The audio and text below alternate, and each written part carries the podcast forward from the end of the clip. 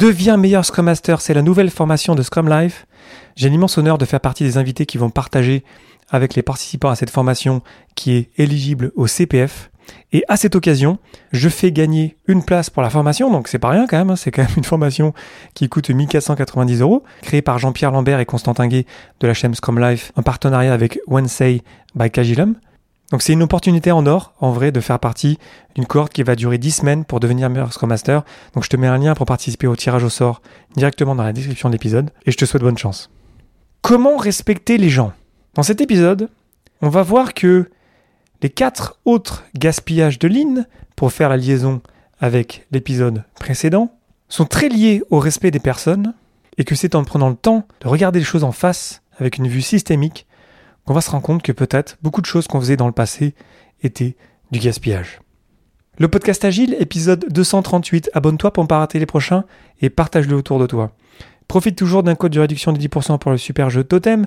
Participe à l'étude empirique sur les équipes agiles ainsi que l'étude des salaires de Scrum Life. Rejoins-moi le mercredi et le jeudi à 17h35 sur Twitch et partage-moi tes retours directement dans mon serveur Discord. Donc tu vas retrouver plein de liens dans la description de l'épisode. Merci pour ta confiance et bonne écoute.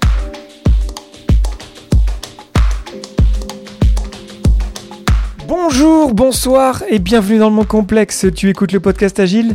Je suis Léo Daven et je réponds chaque semaine à une question liée à l'état d'esprit, aux valeurs, principes et pratiques agiles qui font évoluer le monde du travail au-delà. Merci d'être à l'écoute aujourd'hui. N'hésite pas à me dire ce que tu penses de cet épisode directement dans mon serveur Discord. Aujourd'hui, comment respecter les gens ou le gaspillage? Alors que je me cherchais un nouveau sac de voyage, je suis tombé sur une marque de sac de voyage avec un sac qui m'intéressait. J'avais fait plein de recherches. J'étais assez au clair sur ce produit. Mais ce produit, il avait déjà quelques années. Il avait été créé pour la première fois en 2018. Donc c'est pas si vieux pour un produit, mais, mais peu importe. L'idée, c'était que je me disais que peut-être que ce produit, il allait être renouvelé. Et donc je me retrouve sur le site euh, Peak Design pour pas le nommer. Et j'envoie une question au contact, à la page contact du site de la marque.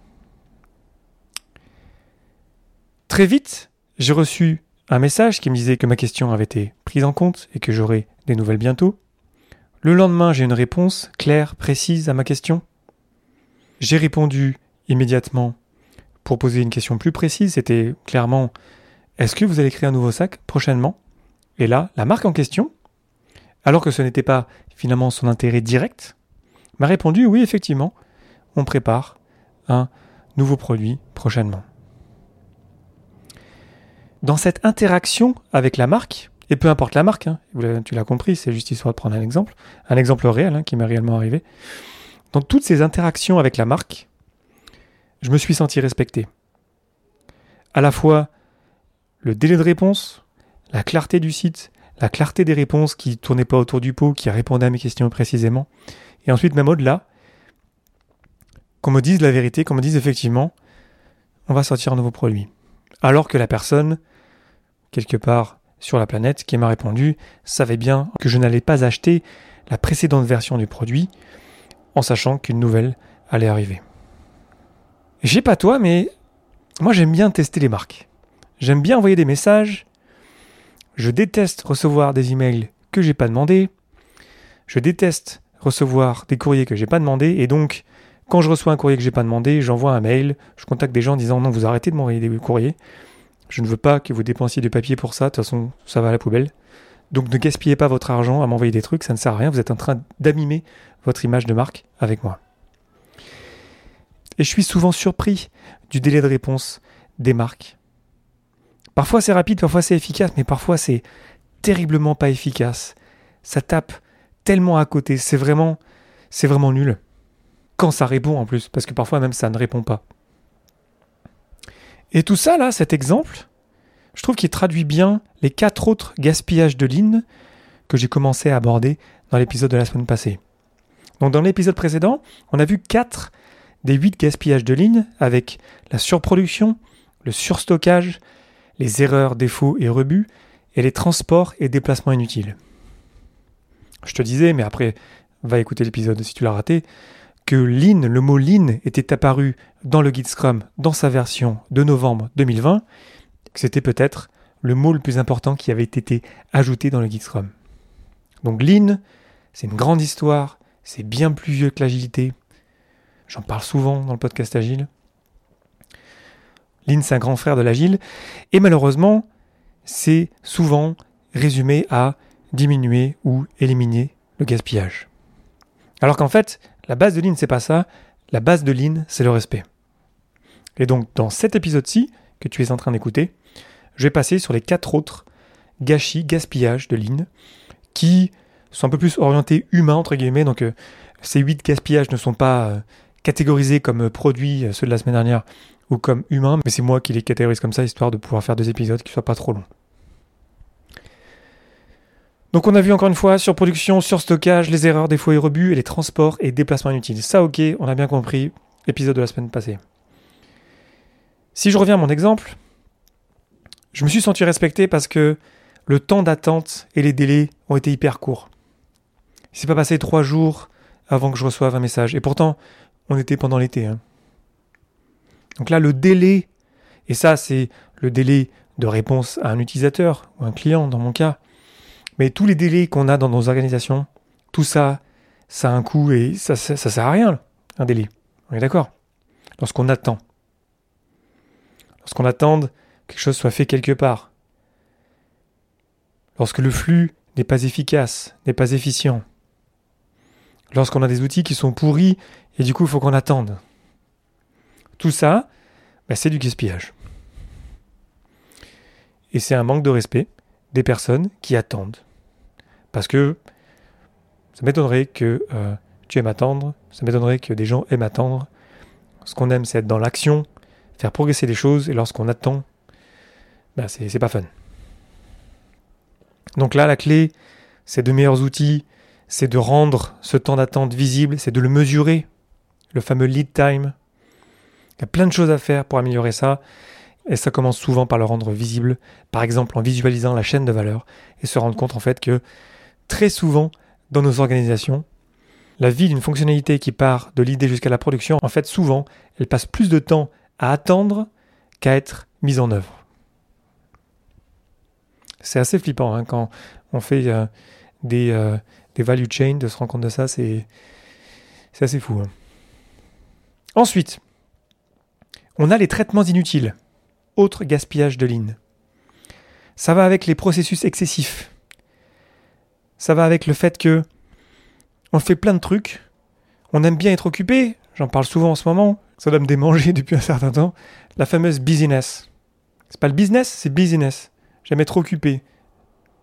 Donc là, il faut qu'on soit au clair sur nos définitions de terminées, il faut qu'on soit au clair que c'est peut-être mieux de penser MVP, de penser juste le minimum qu'on puisse traiter, de penser peut-être good enough sur nos processus, de ne pas chercher trop compliqué, de revenir à la simplicité, un des principes fondamentaux de l'agilité.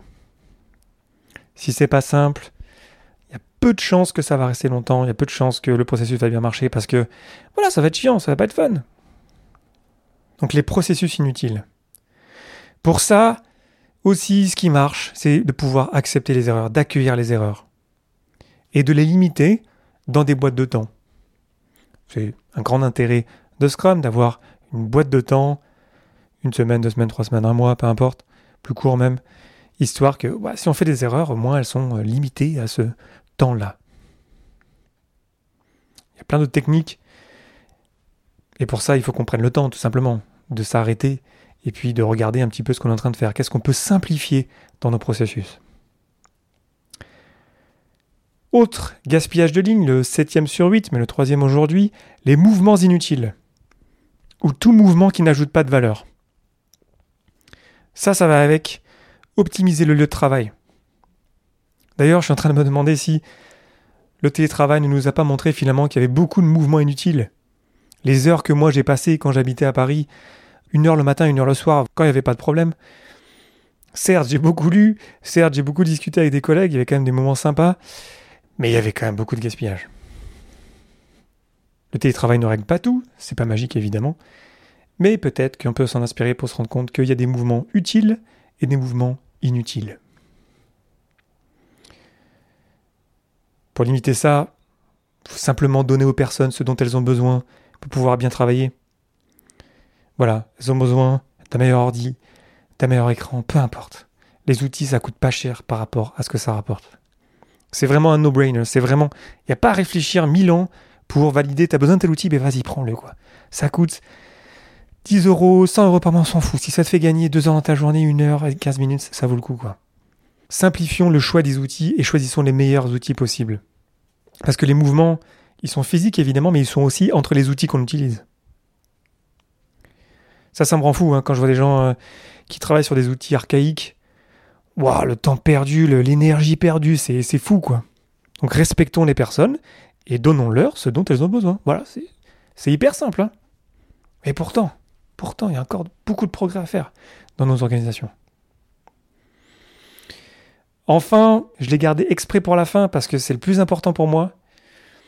Le huitième des gaspillages de Lean, c'est le potentiel humain non exploité. Et là, au-delà du fait que c'est beaucoup à propos du respect, donc euh, tous ces gaspillages-là, celui-là évidemment c'est encore plus à propos du, respect des personnes. La sous-utilisation des compétences. Le fait de faire attendre les gens. Le fait de ne pas s'occuper d'eux, de ne pas créer un meilleur environnement pour eux. Bah, c'est un manque de respect. C'est une perte de temps, une perte d'énergie, une perte de potentiel. Alors qu'il pourrait, parce que le potentiel est là. Hein. Mais non, on ne le fait pas. Ce qu'on pourrait faire, à contrario, c'est de faire confiance aux personnes. Les gens sont intelligents. Je t'ai parlé des théories X et Y dans l'épisode 114. Quand on fait confiance aux gens, ils font la bonne chose. Quand on leur donne le meilleur environnement possible, ils vont vraiment faire la bonne chose. On est responsable de l'environnement qu'on leur donne. Et la meilleure manière de leur créer un meilleur environnement, c'est de leur demander comment est-ce qu'on pourrait leur créer un meilleur environnement et de les écouter. J'ai des souvenirs qui me viennent en te disant ça d'entreprises dans lesquelles j'ai travaillé ou que j'ai aidé. Et voilà, c'était clair que les gens, en fait, jamais on leur demandait leur avis sur comment ça pourrait être mieux. Puis quand il y avait quelqu'un qui était assez courageux pour le dire, ben en fait, on, le mettait de côté ou pire, on le blâmait. Puis il y avait des gens comme ça, là qu'on parle vraiment de potentiel humain gâché, il y a des gens qui sont arrivés dans des entreprises qui avaient plein d'énergie, qui ont fait plein de trucs. Puis ils ont tenté un truc et ça a peut-être pas marché parce que voilà, le monde est complexe, c'est pas facile. Ils ont tenté un truc puis ensuite ils sont mis au placard. Puis les autres personnes qui voient ça autour, ils disent voilà, attends, je vais pas tenter un truc hein, parce que moi si je tente un truc, je vais pas finir comme lui. Hein. Et c'est comme ça qu'on arrive à des organisations sclérosées où plus rien ne bouge, où tout le monde a peur de faire le moindre mouvement c'est comme ça qu'on crée des environnements toxiques de travail, où personne s'éclate, où évidemment on s'éclate pas au travail, on fait juste les heures qu'on a à faire, on reste dans sa boîte, dans sa case, dans son cubicule. Et c'est normal, hein, moi je ferais pareil aussi, hein, j'ai fait pareil. Hein. Donc je suis pas en train du tout de blâmer ces personnes-là. Bien au contraire, ça me rend triste de voir un tel potentiel humain gâché. Je trouve ça terrible. Alors que ces gens-là sont intelligents. Ces gens-là, chez eux, ils font plein de trucs géniaux. Ils font partie d'associations, ils font plein de choses qui les éclatent. Comment ça se fait qu'on a des organisations toxiques qui empêchent aux gens de s'éclater? C'est terrible. Pour débloquer ça, il faut mettre en place l'apprentissage continu, la formation.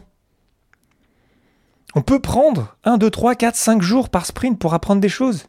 Si on a rempli l'objectif de sprint au bout de deux jours, la chose la plus importante qui nous amène vers l'objectif de produit, pourquoi on ferait d'autres trucs alors qu'on pourrait apprendre des choses pour être prêt pour la suite?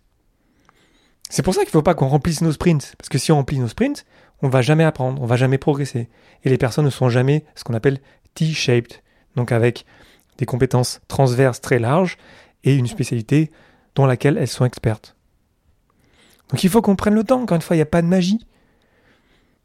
Mais tout ça, ça marche lorsqu'on a un objectif de sprint, si on fait du scrum, mais peu importe si on ne fait pas des scrum, si on a un objectif clair, si on n'est pas dans les micro-tâches, dans le micro-management, si on parle objectif, là on va parler inspiration, là on va parler flexibilité, là on va inspirer les gens à contribuer à l'effort collectif.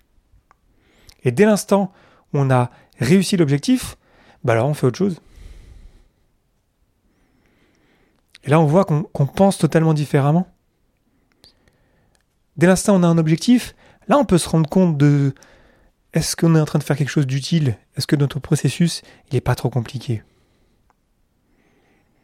Sans objectif, on n'a rien à quoi se raccrocher. On n'a pas de référence pour juger si ce qu'on fait, c'est utile ou pas. Sans objectif qui est, qui plus est transparent, on ne peut pas prendre un recul sur ce qu'on fait. Un recul personnel sur son propre travail, un recul donc dans l'équipe dans laquelle on est, mais ensuite un recul dans l'organisation dans laquelle on vit. Parce que peut-être que mon focus, il me semble important, il me semble juste, mais peut-être que c'est du gaspillage. Et je peux ne pas m'en rendre compte. Peut-être que mon équipe entière est en train de travailler sur quelque chose d'inutile. Peut-être que mon département entier est en train de travailler sur quelque chose de complètement inutile. Ça existe, hein, dans plein d'endroits. là, la vue systémique, prendre du recul, clarifier les objectifs, dézoomer sur ce qu'on fait, se rendre compte qu'en fait, mais putain, mais je fais un truc là, mais il y a un collègue là-bas de l'autre département, il fait la même chose. Et si on, on faisait ça ensemble, ce serait plus fun, on aurait un meilleur résultat, quelque chose de meilleure qualité, ça irait plus vite. La pensée systémique est si tu fais du Scrum, si t'as pas de Scrum Master qui a le temps vraiment de vivre le rôle, la systémique, on va passer à côté, hein, en vrai. On va rester juste dans notre bulle de l'équipe. On va peut-être être plus ou moins bon, plus ou moins efficient, mais peut-être qu'on va faire quelque chose qui ne sert absolument à rien. Donc le Scrum Master, là, sur le lean, sur le gaspillage, c'est elle ou lui qui a ce focus-là, qui regarde les choses avec un, un regard entre guillemets un petit peu extérieur, est-ce qu'ils se rendent mais qu'est-ce qu'on est en train de faire C'est quoi ce processus qu'on a là? Vas-y, on prend l'équipe, on va le refaire ce processus ensemble, on va le simplifier, revenir à l'objectif, parce que les objectifs bougent évidemment hein, dans le temps. Hein. Donc peut-être qu'on avait des processus dans le passé qui étaient super euh, efficaces pour remplir un objectif, mais aujourd'hui en fait euh, ils sont totalement euh, inutiles. Donc tout ça en fait, voilà, c'est pour ça qu'on a des rétrospectives. Hein. Il n'y a pas de magie, mais parfois on a besoin d'autres meetings aussi pour reclarifier les choses. Donc si on ne prend pas le temps, si on ne fait plus de rétro, on se dira c'est bon, t'inquiète, on n'a pas besoin de Scrum Master. Mais voilà, le risque de gaspillage, il est immense. Il est immense. Et le pire de tous, c'est le gaspillage humain. Parce que là où le Scrum Master, il a un œil là-dessus. Qu'on s'éclate dans l'équipe. Qu'on se respecte. Encore une fois, le respect. Valeur de Scrum. Pas pour rien que c'est lié à Aline. Hein. Qu'on progresse ensemble.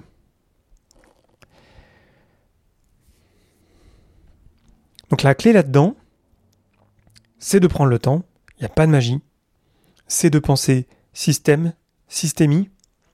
Ça veut dire d'inclure tout le monde. Hein.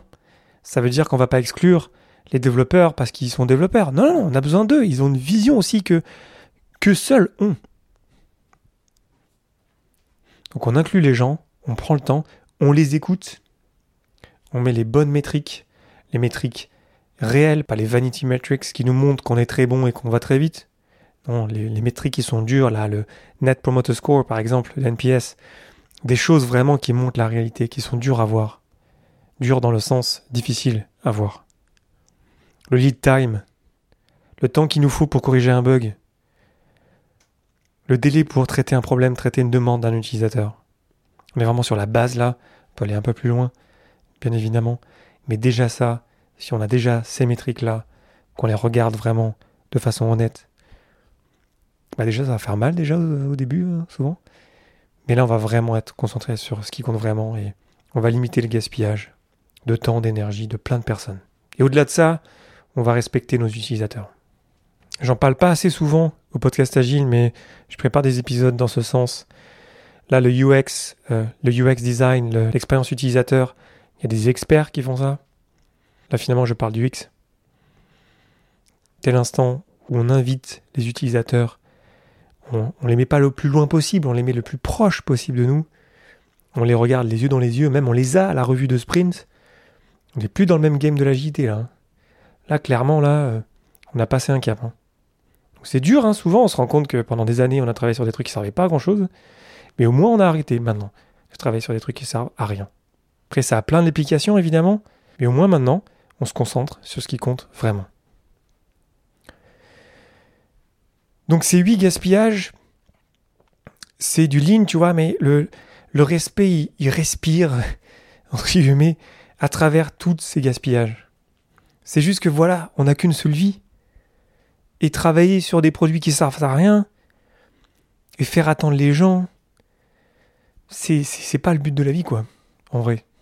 Et c'est pas parce que je suis payé 8 heures par jour pour le faire que, c'est, que je vais faire n'importe quoi et que ça va me faire plaisir.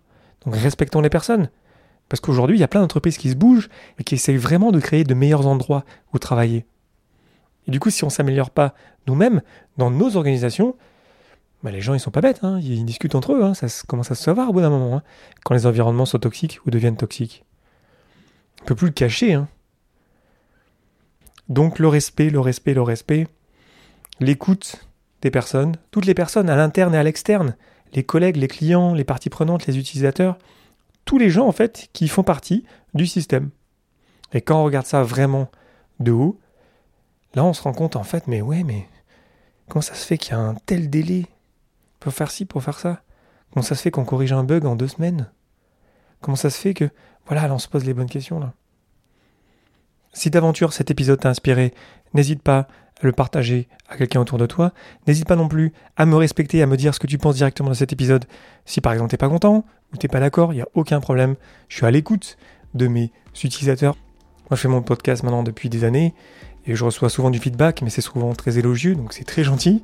Euh, merci beaucoup. Mais moi je veux aller plus loin, donc j'ai besoin de tes retours pour m'améliorer. Donc merci infiniment d'avance pour tes retours.